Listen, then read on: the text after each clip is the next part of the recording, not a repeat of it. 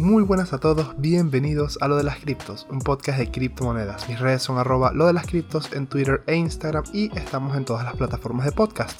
Apple Podcast, Google Podcast, Spreaker, Spotify, Anchor, Amazon Music, Audible, etcétera, etcétera, etcétera. Esta es la segunda vez que estoy intentando grabar este episodio porque pasó por el control de calidad la primera grabación y no me convenció del todo. No sé, siento que estaba como... no estaba del todo bien, entonces preferí como irme a dormir, levantarme un poquito más fresco y ahora sí que sí, después de una semana por fuera, lo lamento mucho, mucho trabajo por fortuna y una mudanza de por medio me imposibilitaron grabar el resumen de noticias de la semana pasada. Pero bueno, prefiero perderme en un momento donde hay hype y las cosas están subiendo que en la parte más bajista del mercado que es cuando todo el mundo se esconde. Me resulta sorprendente como hace un mes estábamos no diré llorando, ok, pero estábamos como preocupados con que nos íbamos a 20.000 y ahora que vamos de subida ya la sensación del mercado es diferente. El humor y todo, o sea, cómo se nota cuando la gente está en ganancias que la dinámica es otra. pero aquí sigue siendo lo mismo, porque aunque sean buenos momentos, para los que hicieron sus movimientos en los mayores tiempos de incertidumbre, pues, número uno, enhorabuena y no te olvides de la toma de ganancias, que la verdad, así sean esos 3 euros, como dicen muchos tuiteros por ahí, así sean esos 3 euros, de 3 euros son 3 euros, así sean 3 euros de profits, 3 euros, no mentira. Pero bueno, la verdad es que hay proyectos que, que en general están volando y, y más de uno ya tocó la luna, guiño, guiño, qué locura lo de luna. Pero bueno, no estamos aquí para promocionar ningún proyecto en específico sino para dar esa pequeña dosis semanal que respalda el hecho de que el mundo de las criptomonedas es un fenómeno imparable y que ya es demasiado grande como para ignorar y que no queda, y que, o sea, no le queda otra cosa que seguir creciendo, con sus altas y sus bajas, por supuesto que sí, y sus cientos de estafas de por medio, pero fundamentalmente seguimos bullish. Para no dejar pasar las noticias de la semana pasada, voy a hacer una pequeña lectura de los titulares acerca de lo que sucedió y después vamos con las noticias más a detalle de esta semana. Durante, esta, durante la semana pasada, ¿qué sucedió? Ah, bueno, por cierto, por cierto, aunque no las desglose, ¿de acuerdo? Aunque no de, detalles específicos de las noticias, me gustaría recordarle a todo el mundo que está escuchando esto que todos los links de todas las noticias están en la descripción de este episodio, junto con el arroba de, de mis redes sociales, Twitter e Instagram, que no las utilizo mucho, pero ahí están y cuando subo alguna cosa o tal, pues lo, lo comento por ahí. Y em, en, el, en, el, en el. ¿Qué más? En el, en el grupo, ah, coño, claro, el grupo de Telegram. El grupo de Telegram, es que lo tengo todo tan. Esta semana ha sido tan complicada que se me había olvidado. Mira, ves, casi no hago spam del grupo de Telegram. Ya sabes, en la, en la descripción ya somos más de 70 miembros. A veces estamos comentando por ahí ciertas cositas, cómo le está yendo a Bitcoin. Un colega del grupo que se equivocó una vez escribiendo y desde el momento en el que se equivocó, se equivocó el mercado empezó a subir. Entonces, ya sabes, muchas, muchas, muchas buenas vibras por ahí. Pero bueno, en fin, vamos con los titulares. Primer titular: un hacker roba datos de clientes de Circle, BlockFi y otras grandes empresas de criptomonedas, entre ellas también Pantera Capital. Una pequeña noticia, igualmente la descripción está en, eh, perdón, eh, el link de la noticia está, uy, me suena la alarma.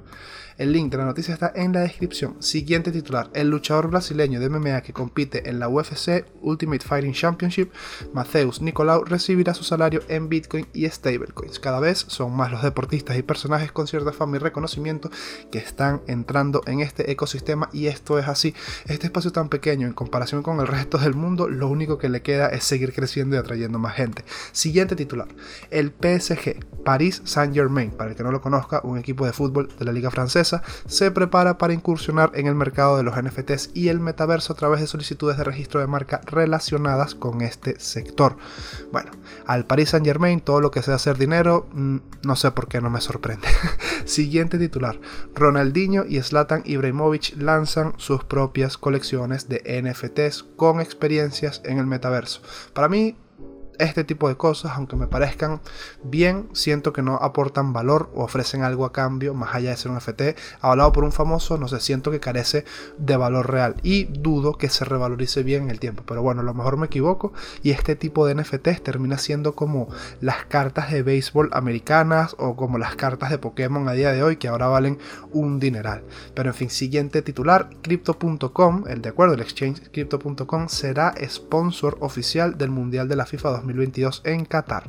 Me sorprende cómo el dinero te puede posicionar en cualquier lado. Tenemos patrocinios de criptos literalmente ya en todos lados. Fórmula 1, UFC, fútbol americano, NBA. O sea, es increíble como hace dos años no había ni rastro y después de la oleada de 2021 no hay deporte en el que no haya ningún patrocinante cripto. Si hasta la escudería de Ferrari tiene partnerships con una blockchain, pues bueno, ahora también es el Mundial de Fútbol y nada más y nada menos que de crypto.com. Uno de los exchanges que creo ha invertido más en publicidad. Tiene anuncios con famosos, incluso con Matt Damon, banners de la, de la UFC, tienen su propio estadio con su nombre, o sea, eh, crypto. Ah, bueno, y esto fue casi de último, de último minuto, que lo leí ayer en las noticias. Además anunciaban que iban a patrocinar los Grammys de este año. O sea, ya solo falta que nos patrocinen los sueños como en Futurama. Que estés soñando y cuando llegue el mejor momento te dice, este sueño es patrocinado por Binance, compra y vende criptomonedas incluso estando dormido. No sé, ¿sabes? Me, da una vibra de que es lo único que nos falta ya a esta altura, porque la, publicidad y las promos están en todos lados. Pero bueno, siguiente titular. Un refugiado ucraniano escapa con los ahorros de su vida en un pendrive con las claves de su billetera de Bitcoin. Y esto es algo que no solamente ha hecho una persona después, o sea, obviamente después que salió la noticia, muchas más personas, por ejemplo, en hilos de Twitter comentaban que estaban haciendo lo mismo. Ahora, yo me creo el del artículo, ¿de acuerdo? Las cuentas de Twitter muchas son anónimas y la gente es capaz de inventarse que algo es más común de lo que realmente es solo para hacerle más publicidad a las criptomonedas y de hacerle más, publicidad a sus habilidades. O sea, es más gente la que te puede decir, tipo, no, pero es que si te vas de la guerra, la gente se está yendo de la guerra y están llevando el dinero en criptomonedas. Ok, no es del todo, no es del todo seguro, no sabemos si es del todo real, pero igualmente sí sabemos que la posibilidad está ahí y que eso existe y que haya noticias de personas que de verdad lo están haciendo, más bien consolida este tipo de, este tipo de fundamentales. Y la verdad, y la verdad, coño, es que es cierto o sea, Bitcoin está por encima de todo, o sea, encima de cual, por encima de cualquier gobierno, por encima de cualquier banco, está por encima de una guerra, incluso está por encima de la posibilidad de, o sea, ni siquiera está por encima, le da la posibilidad, de acuerdo a las personas, de poder mover su patrimonio sin ningún tipo de restricción, o sea, Bitcoin es libertad, y sé que suena muy, sé que suena muy propagandístico, ¿no? Pero es cierto, es cierto, o sea, sí, Obviamente hay mucha manipulación porque el mercado es muy pequeño, pero eso no quiere decir que los fundamentales del proyecto hayan cambiado. Para nada, más bien cada vez los fundamentales siguen siendo más positivos y cada vez la gente se da más cuenta de que Bitcoin de verdad ofrece una solución a un problema del mundo real. ¿De acuerdo? Y es que nuestro dinero no vale nada. Así de claro, no vale nada. Y Bitcoin es lo que se vendría conociendo como escasez programada. O sea, Bitcoin es tan, en su, en su concepción es tan perfecto. O sea, es que claro, a mí me da mucha risa porque claro, este podcast en vez de llamárselo de las criptos debería llamárselo del Bitcoin. Pero ya hay un podcast por ahí que habla solamente de Bitcoin, entonces no quería hacerlo así. Pero creo que el, que el que esté medio metido o, haya investigado mm, lo mínimo acerca de criptos se da, se da cuenta y de verdad le da el valor que le corresponde a Bitcoin. Sí, transacciones muy lentas, muy arcaico, bla, bla, bla me puedes contar cualquier historia que te hayan contado para que la otra cripto, la otra altcoin que, la que tienes eh, agarre más valor o, consideras que obviamente pueda ser más X que Bitcoin en el largo plazo, por supuesto, porque la capitalización de mercado es mucho más pequeña. Pero eso no quita que Bitcoin a nivel fundamental siga siendo el, jefe, siga siendo el daddy yankee de las criptomonedas, para hablarlo claro. Entonces, este siguiente, siguiente, siguiente, siguiente titular para no enredarme mucho. Mira, Rusia, de acuerdo, está abierta a vender gas usando Bitcoin. Bueno, esto no, esto no está todo confirmado por Putin, pero el jefe del Comité de Energía, o algo así, llamado Pavel Zavalny, lo dijo en una conferencia de prensa. Esto, bueno, quizás a mucha gente no le agrada escuchar, pero bueno, esto es Bitcoin, una moneda que le permite a un refugiado ucraniano mover los ahorros de su vida mientras huye de la guerra y a la vez le permite seguir generando ingresos a un país sancionado, aunque la verdad dudo que algún país le compre gas con Bitcoin. Bueno, se está barajando la opción, pero no quiere decir que esto sea real. A mí me da risa porque estos rumores son los que disparan la pólvora en el, en el mundo cripto. Es como, mira, mira, ¿sabes? Se, dice que van a aceptar el petróleo con eh, Bitcoin y ya Bitcoin pasó de 35 a 42. bueno, no, claro, de paso, la subida de Bitcoin también, creo que esto no lo, no lo conté y creo que ni siquiera lo tengo en la, en la serie de noticias del podcast. Mucha gente siempre, siempre va a haber una explicación o siempre se va a buscar una explicación al porqué de la subida del precio. Y en muchos casos se sabe específicamente por qué se, dan, se está dando esa subida del precio. En este caso, en este caso particular, que hemos pasado de 35 y 40 y pico mil, se debe a que el CEO de la Luna Foundation, de la Luna, de la Luna Foundation, de la Fundación Luna, que es de la, del protocolo este de Terra y todo el tema, va a respaldar eh, los UST que, crean sus stablecoins, los va a respaldar con Bitcoin. ¿De acuerdo? Tienen 17 mil millones de market cap en, en stablecoins. Eh, quieren comprar 10 mil millones de Bitcoin, bueno, o, están comprando hasta llegar a 10 mil millones de dólares en valor de Bitcoin. Y no sé si es que todos los días, cada 2, 3 días, están comprando, comprando y están comprando directamente en spot, lo cual hace que el precio se dispare porque claro, las compras son grandes y eso genera un cierto movimiento en el mercado, lo cual hace que mucha gente que está posicionada en short, porque los funding rates están en negativo, las tasas de financiación en las exchanges están en negativo, genera como una especie de short squeeze y hace que se provoquen como esas velas gigantes, así como las velas hacia abajo cuando se rompe la gráfica hacia abajo. Lo mismo sucede hacia arriba porque hay esa acción o ese, o ese gatillazo o ese, o ese... La compra del, Bitcoin por parte de la Luna Foundation es como un gatillo que, que se dispara, le da el martillo y se revientan todos los shorts y se va para arriba porque se tienen que liquidar muchas operaciones. O bueno, por lo menos eso en mi cabeza más o menos creo que es lo que pasa cuando, cuando las gráficas pegan esa, ese, ese tipo de volatilidad. Pero en fin, siguiente titular. ExxonMobil está minando Bitcoin con los excedentes y residuos de gas. Para el que no lo sepa, ExxonMobil es el mayor productor de combustible en Estados Unidos. Y la verdad es bastante llamativo que una empresa que ha contribuido a la destrucción del planeta y del medio ambiente esté buscando solventar uno de los mayores problemas que es reducir las altas emisiones que produce generar el gas y los combustibles a través de la minería de Bitcoin. Resulta muy curioso, resulta muy curioso y más después de que han demonizado tanto a Bitcoin con el malgasto energético, cuando en realidad se han dado cuenta que lo pueden usar, que la minería de Bitcoin puede ser utilizada o puede eh, ser, estar em, eh, eh, alimentada, ¿de acuerdo? Por medio de este tipo de, fuentes de energía, fuentes de energía residuos, fuentes de energía renovables, fuentes de energía no contaminantes y la transición está ahí, la transición es real. Estamos pasando cada vez a energías más limpias, energía eólica, energía volcánica, eh, eh, geotérmica en este caso, energía hidráulica, energía eólica, eh, el, genera energía con la flama que sale con, los flares, que son las flamas estas que salen de las de las de las de las fábricas, bueno, fábricas de las refinerías de gas, hay muchas, se están pasando muchas cositas que están poco a poco tumbando la premisa o tumbando la, la, idea de que Bitcoin es malo para el medio ambiente. Más bien en algún momento siento que esa, siento que habrá un cambio de tendencia en esa narrativa y más bien será, mira lo que ha logrado Bitcoin, mira la reducción, de, la reducción del daño al medio ambiente que se está haciendo gracias a que Bitcoin está utilizando energías excedentes que contaminan el medio ambiente. Siento que eso va a terminar sucediendo eventualmente y se dijo aquí en No de las Cripto. y bueno, después de los titulares de esta semana, vamos con lo que sucedió esta semana. A nivel de métricas on-chain, el Fear and Grid se encuentra en modo neutro. Tuvimos un pequeño, eh, eh, un pequeño movimiento hacia el lado de la codicia, pero bueno, con los retrocesos de los recientes días, de 48 a 45 mil, el Fear and Grid se ha estabilizado y estamos en zona territorio neutral. ¿De acuerdo? ¿Qué más? Ah, bueno, otra cosa. Traigo una métrica bajista, ¿de acuerdo? Que es el movimiento de las monedas más viejas, de los bitcoins más viejos. Y es que según las gráficas, cada vez que este indicador salta o se mueve de forma considerable, cada vez que hay una gran cantidad de monedas viejas moviéndose en el mercado, esto normalmente indica un techo en el precio, es decir, un tope y de aquí no sube. Y lo que hace es entrar en una tendencia bajista de nuevo, lo cual, bueno, tampoco sería de extrañar después de haber visto un crecimiento tan grande en las últimas semanas. O sea, no sé, para pasar de 35 a 48 en menos de un mes me parece insólito. Pero bueno, hay muchos análisis, gráficas y métricas on-chain que se mantienen alcistas y siempre, por supuesto, también está bien señalar este tipo de cosas que nos hacen estar un poco más alerta y que nos permiten no dejarnos llevar por la codicia y tener las manos más fuertes para aprovechar bien las bajadas. Pero bueno, dejando esto de lado, ¿qué pasó esta semana? Bueno, en primer lugar, esta semana comenzó el mes de abril, que históricamente es un mes alcista para Bitcoin, de acuerdo, muchos factores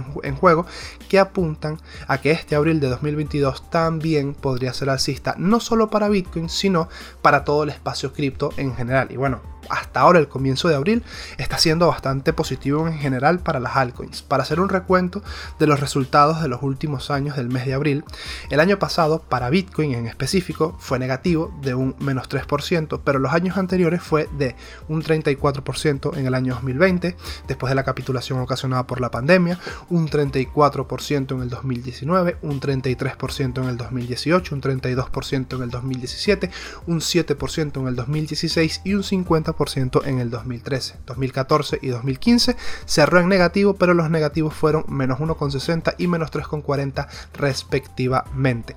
Habrá que ver cómo cerramos este mes de abril del año 2022. Quiero saber predicciones de las personas que están escuchando aquí. Quiero que en el grupo de Telegram me digáis yo creo, para mí, porque sé que hay varios que son medio profeticas, ¿no? Y me gusta saber sus opiniones. Entonces yo creo, a ver, yo aquí, así, a, a, voleo, creo que nos vamos a mantener en el mismo rango. Siento que habrá algo de volatilidad, pero creo que nos vamos a mantener en el rango de los 40k. Esa es mi visión, esa es mi opinión. el, análisis fundamental no tengo, análisis técnico tampoco tengo, pero yo así a voleo, predicción de profetica, de, de, de, profeta de hacendado, digo que en rango de los... Eh, entre los 40.000 se debería mantener, así como el cuñado que te habla y dice, sí, sí, yo creo que por ahí está bien. Bueno, pues por ahí el rango de los 40.000 creo que yo que, que estaré bien. Entonces, por otro lado, habrá que ver, habrá que ver cómo cerramos el mes de abril del 2022. Por otro lado, otro evento súper clave que sucedió exactamente esta semana fue, eh, es que fue minado el Bitcoin número 19 millones. Esto quiere decir que solo quedan restantes por ser creados 2 millones más de Bitcoin.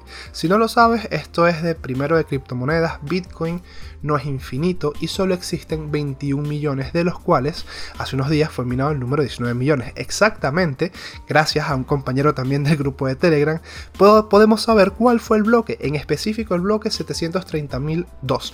No olvidemos también que cada 4 años sucede una reducción en la emisión de bitcoins por bloque y se reduce en un 50%, un evento ya bastante conocido en el mundo cripto, pero que a lo mejor alguna persona nunca ha escuchado hablar de ello, el halving, o bueno, como dirían algunos, la escasez programada hecha persona, bueno, hecha software. Por otro lado, haciendo mención honorífica a Ethereum, de acuerdo, la red descentralizada pionera en el mundo cripto, por decirlo de alguna forma, la madre de todos los tokens, gracias a la que hoy en día existen las plataformas DeFi, los, smart contracts, los marketplaces de NFTs y juegos con criptomonedas, la gran Ethereum, pues esta semana está sonando bastante. Es una semana, eh, es una semana en la que generó un beneficio de 77 millones de dólares. En Google, la, la, frase Ethereum Merge, que es esta actualización que ya está a la vuelta de la esquina para la red de Ethereum, hizo máximos históricos en número de búsquedas.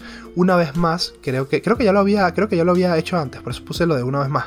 Volvió a superar a Bank of America en capitalización de mercado y además de unos documentos de la SEC, además que unos documentos de la SEC indicaron, o sea, o, dejaban, entre, dejaban ver o, o explicaban que el interés institucional por Ethereum se encuentra también en máximos históricos. La verdad es que Ethereum siempre tiene como épocas o temporadas donde suena más que el resto. Y bueno, el aumento de precio de la moneda en los últimos años lo respalda.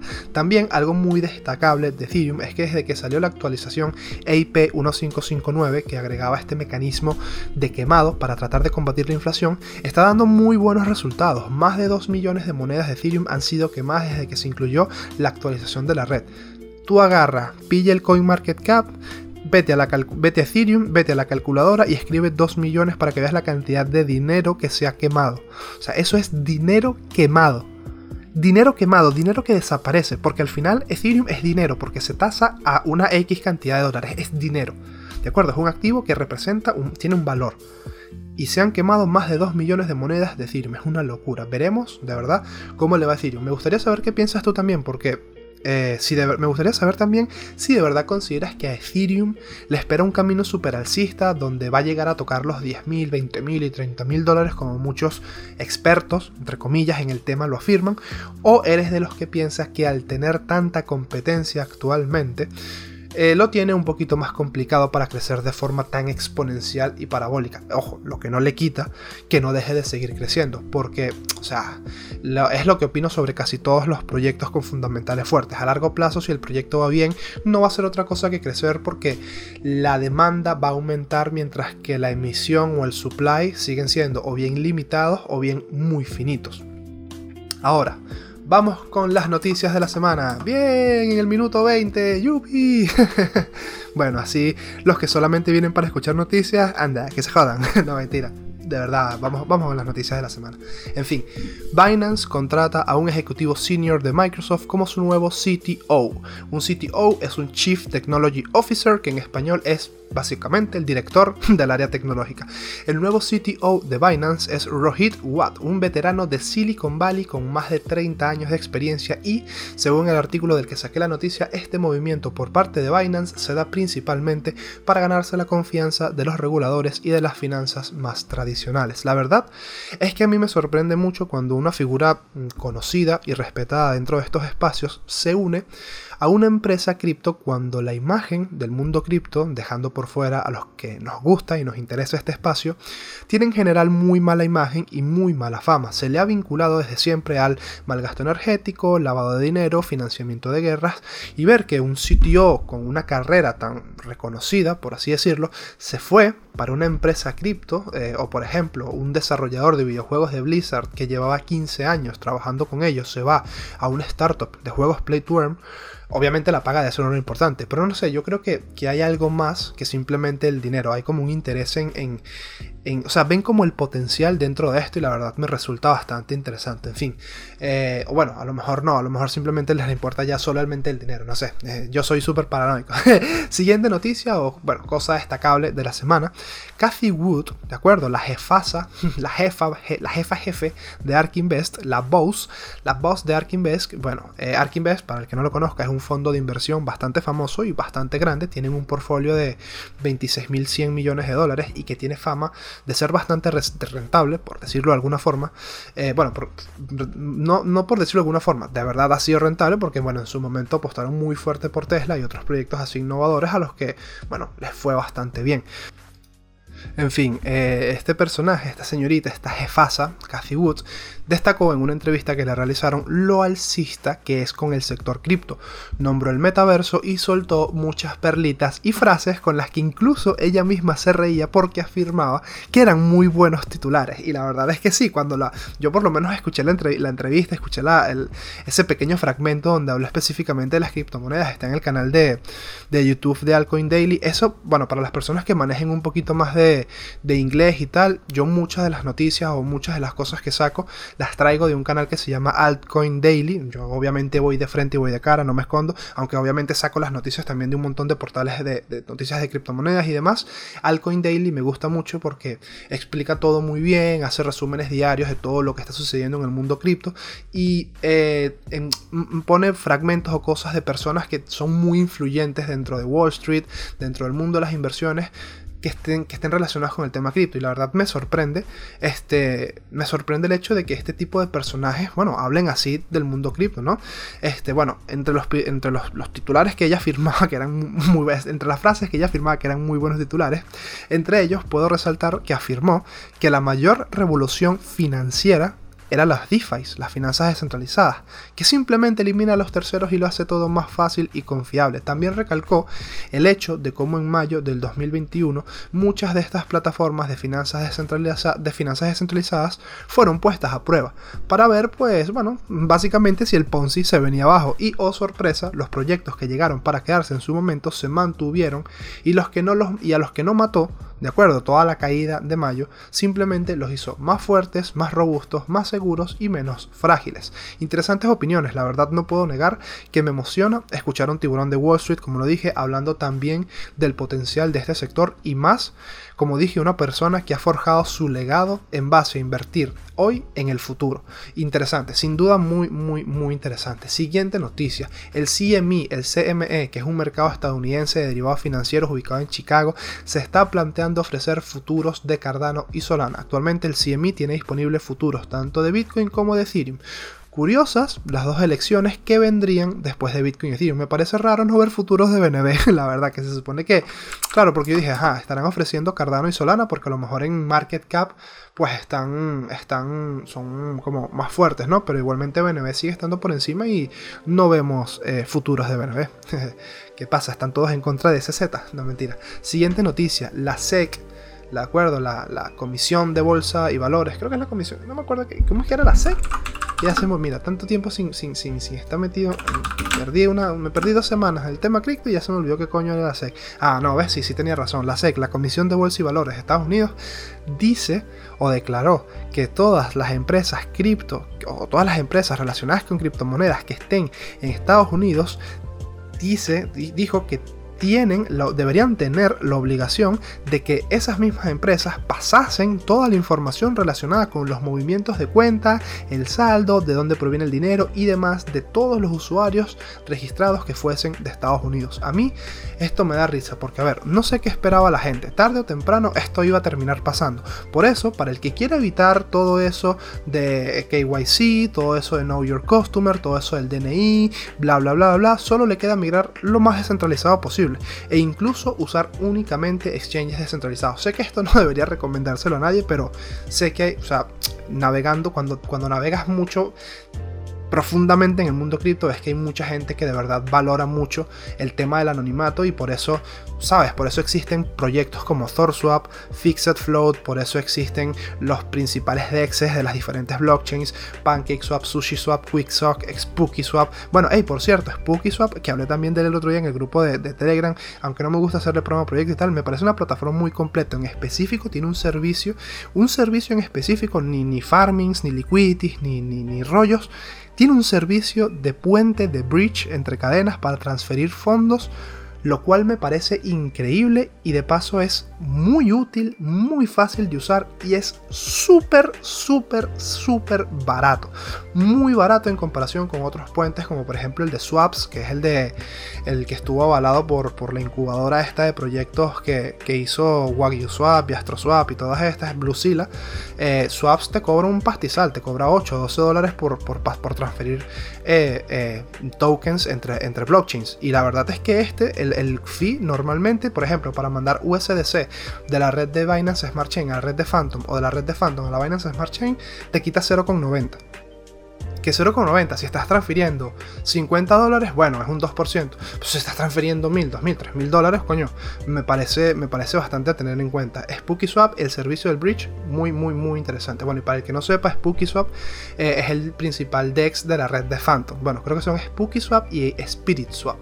Pero bueno, el bridge para pasar tokens entre distintas blockchains funciona muy bien y es muy barato. Pero bueno, que me voy de, la noticia. En fin, el punto de todo esto es que ya se sabía que esto iba a pasar tarde o temprano y la gran mayoría de empresas, si se lo llegan a exigir, no les va a quedar otra que ceder, porque ellos van a querer seguir haciendo dinero y en general estoy muy seguro que una gran parte de usuarios de exchanges centralizados les dará igual y seguirán utilizando su exchange de confianza que sabe que le pasa datos al gobierno, pero les da igual.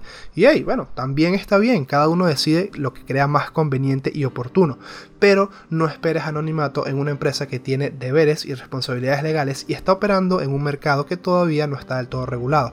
Estos, mientras más contentos tengan el gobierno del país que en el que operan, muchísimo mejor. Entonces tú ten esto en cuenta. Siguiente noticia, Estados Unidos propone ley que obligue a respaldar stablecoins con dólares y bonos. A mí, la verdad, no podía estar más de acuerdo con esta noticia y más con todo el miedo que hay en torno a USDT por todo el tema de que a lo mejor no están respaldados uno a uno, sino que tienen bonos de ciertas empresas y respaldos con créditos y bla bla bla. En fin, en este caso, los dos legisladores estadounidenses, el diputado Trey Hollingsworth en la Cámara de Representantes y el senador Bill Haggerty en la Cámara Alta, han presentado un proyecto de ley diseñado para asegurarse de que eso no vuelva a ser un problema. La ley de transparencia de stablecoins exigirá que las stablecoins estén totalmente respaldadas por una combinación de dólares estadounidenses y valores gubernamentales con vencimiento inferior a 12 meses entre paréntesis, bonos. También obligaría legalmente a los emisores de stablecoins como Circle de USDC y Tether de USDT a publicar regularmente informes auditados que demuestren sus reservas. Y yo con esto estoy muy, muy, muy de acuerdo porque quiero que si el ecosistema cripto crece, no sea porque se infle con stablecoins que no están respaldadas en nada, sino que se respalde con dinero de verdad, que no sea humo. Y a mí, la verdad, que regulen las... A mí, yo quiero que sigan existiendo las stablecoins porque me parecen una herramienta demasiado útil incluso después de que salgan las CBDC. Siento que las stablecoins llegaron para quedarse o el formato de stablecoin llegó para quedarse. Ahora, ¿qué pasa? sí quiero que si hay un stablecoin, stablecoin me dé una seguridad a mí de que ese valor realmente está uno a uno y que no eh, hay un miedo o, un, posible eh, susto donde si se desmorona el proyecto que creó esa stablecoin se venga abajo el stablecoin. La verdad es que no. Por eso, claro, UST me parece una locura, eh, stablecoins descentralizadas tal, pero no sé, habrá que ver, ahora que está haciendo máximos históricos, habrá que ver cuando venga la rajada, cuando venga la caída, ver cómo aguanta y en base a, ese, susto principal, ver si si, han sabido aguantar, ver si, si ese respaldo en, Bitcoin les ha funcionado bien, etcétera, etcétera, etcétera. Pero bueno, el punto de todo esto es que a mí me parece muy bien que de verdad le den una regulación a las stablecoins para que tú, como usuario de monedas estables, tengas la seguridad de que esa moneda de verdad representa ese valor uno a uno con el dólar. No sé, siento que, que no es una mala, que no es una mala noticia. Mucha gente, bueno, cuando les hablan de, de regulaciones y de legalizaciones y tal, se llevan las manos a la cabeza. Pero compañero, este tipo de pasos, este tipo de cosas son las que de verdad marcan la diferencia y te dan como un poquito más de seguridad dentro del ecosistema. Siguiente noticia. Parlamento Europeo vota para imponer KYC a wallets de criptomonedas privadas. ¿Ves? Yo con esto sí no estoy tan de acuerdo. Pero bueno, cada quien tiene su opinión y todas las opiniones son respetables. Eso tenemos que entenderlo siempre, que cada persona tiene derecho a pensar distinto, cada, todas las personas tienen derecho a tener opiniones diferentes y yo en este caso sí estoy muy, muy, muy en contra porque yo sí soy muy...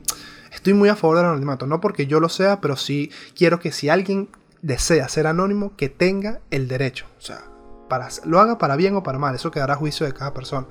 Pero eh, sí considero que cada quien debería tener el derecho de poder elegir si, si mantenerse o no mantenerse anónimo. Pero bueno, en fin, como tal la noticia.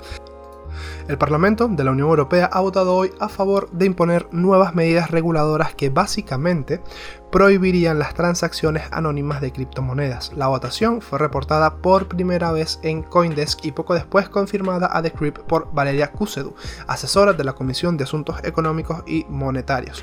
Las comisiones Econ y LIBE votaron a favor de una propuesta que exigiría a los proveedores de servicios de criptomonedas como las plataformas de intercambio, los exchanges centralizados, que recopilen información personal identificable de las personas que realicen transacciones superiores a 1000 euros utilizando las denominadas wallets de criptomonedas no alojadas que en este caso asumo que les están viendo básicamente que desarrollen un sistema de trazabilidad para ver si yo tengo mi cuenta en Binance y la saco una billetera de Metamask, que esa billetera de Metamask se me vincule a mí y que, y que cuando Hacienda diga, hey, mira chavalín, que tú que, creías que te ibas a ir de rositas porque pasaste del dinero de Binance a Metamask, pero igualmente hiciste KYC en Binance y creíste que no te íbamos a atrapar. Pues mira, esta, esta, esta billetera son tuyas ahora. ¿Cómo nos, cómo nos escondiste esto de la declaración? Porque seguro hay mucha gente que en su cabeza creyó que sacar las, monedas de Binance a una billetera descentralizada, ya con eso estabas eh, exento de cualquier tipo de multa. Y la verdad es que yo sí siempre he creído que dentro de unos años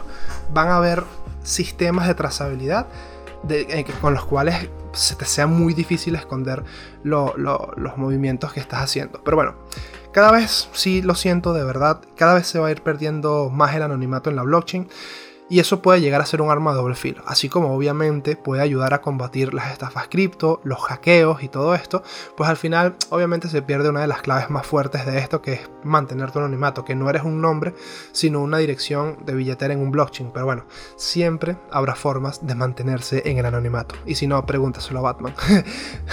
Perdón, es que vi la película de Batman hace poco y yo, alto fan de alto fan de todo este tipo de, cositas y me gustó, me gustó bastante. Robert Pattinson, ya tenías mis respetos con Crepúsculo, yo soy de esas personas a las que les gustó la saga de Crepúsculo, aquí me quito la máscara.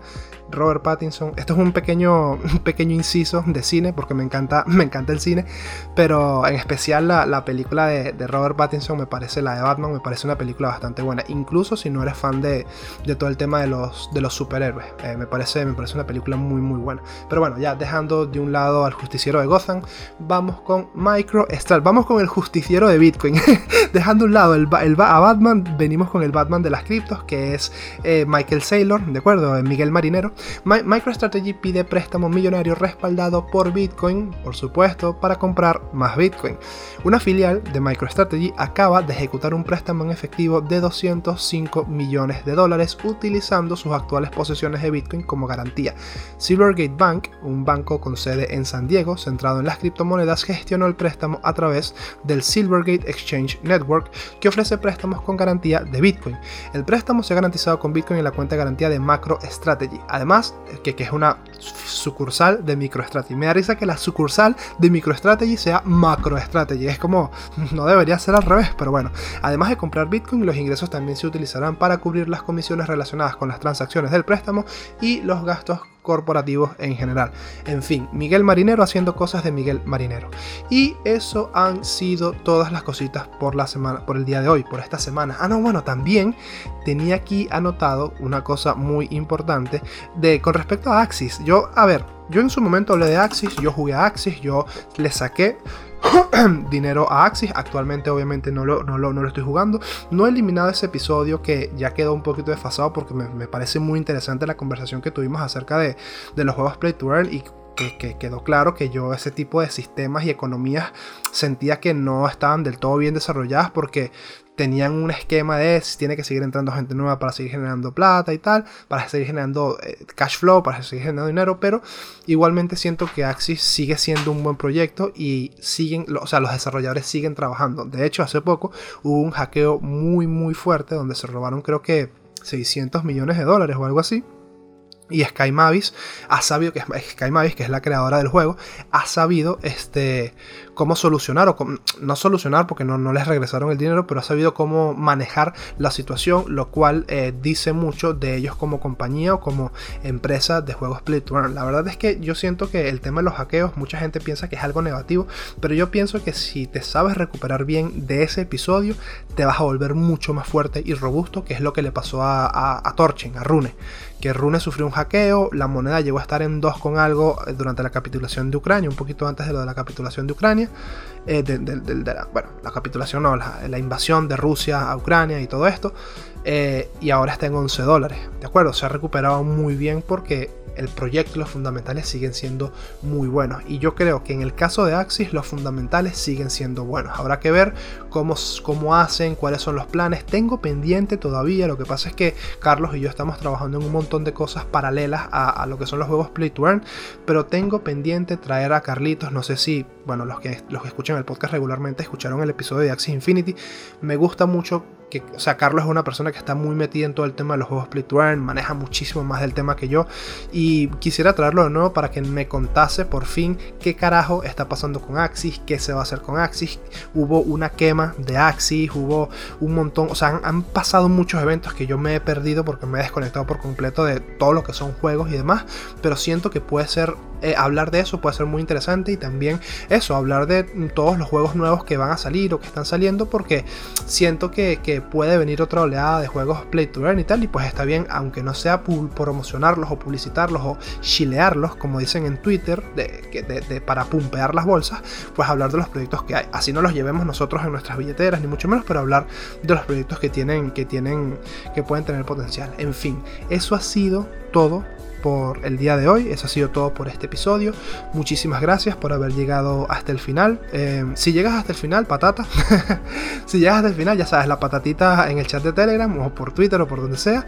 Pero nada, eso. Que pido disculpas por, lo, por no haber eh, hecho un episodio la semana pasada. También, bueno, tenía un poquito de, de gripe. Todavía tengo, bueno, sorprendentemente, los 38 minutos que llevo de grabación no he tosido y no me he muerto, pero normalmente me, quedó como el, reflejo de la tos, pero, pero ya se me está quitando, ya me siento mucho mejor y ya a nivel de eh, estado en general todo, estoy, estoy bastante mejor. Fueron unas semanas complicadas por el tema de todo lo de la espalda, que incluso acabé en una ambulancia, pero, pero nada, estoy, estoy muy bien, estoy muy a tope y y nada, que siento que este 2022 va a ser muy positivo, no solamente para, para el mundo cripto a nivel de, de, números, sino a nivel de exposición, de publicidad, de noticias. Siento que no me voy a quedar sin noticias durante la semana, eso sí es muy seguro. Y cada vez que pueda y tenga la disponibilidad de hacerlo, voy a seguir soltando y sacando episodios porque veo esto como una bitácora de un viaje que me resulta interesante, interesantísimo de documentar. Siento que hablar de esto eh, ahora es como eh, hablar de, no sé, Amazon en los años 90, es como hablar de Netflix cuando alquilaba películas por correo, es, es ver el, nacimiento de algo mucho más grande. Yo siento que todos estos protocolos DeFi que nosotros estamos utilizando ahora, no sé si estarán dentro de 10 o 15 años, pero sí sé que serán recordados como esas páginas eh, flash o esas páginas raras de los años 2000, que, que al final no sobrevivieron, pero igualmente marcaron una época. Yo siento que nosotros estamos viviendo un poco, un poco esa época. Todavía no está muy claro qué se va a mantener y qué no se va a mantener en el tiempo, pero, pero sin duda resulta interesantísimo estar viviéndolo y estar informado de ello. Así no estés invirtiendo ni nada, me resulta muy, muy interesante todo este, todo este espacio cripto. Y bueno, por eso mismo estoy haciendo esto en formato podcast porque me gusta mucho hablar de ello y que pues alguien que comparta mis gustos y, le guste escuchar este, este tipo de, formatos, pues que también lo disfrute. No se me, fue, se me fue el gallo, se me fue el gallo final. En fin, no te quito más tiempo, te deseo que tengas una excelente semana, nos vemos en el próximo episodio. Hasta la próxima.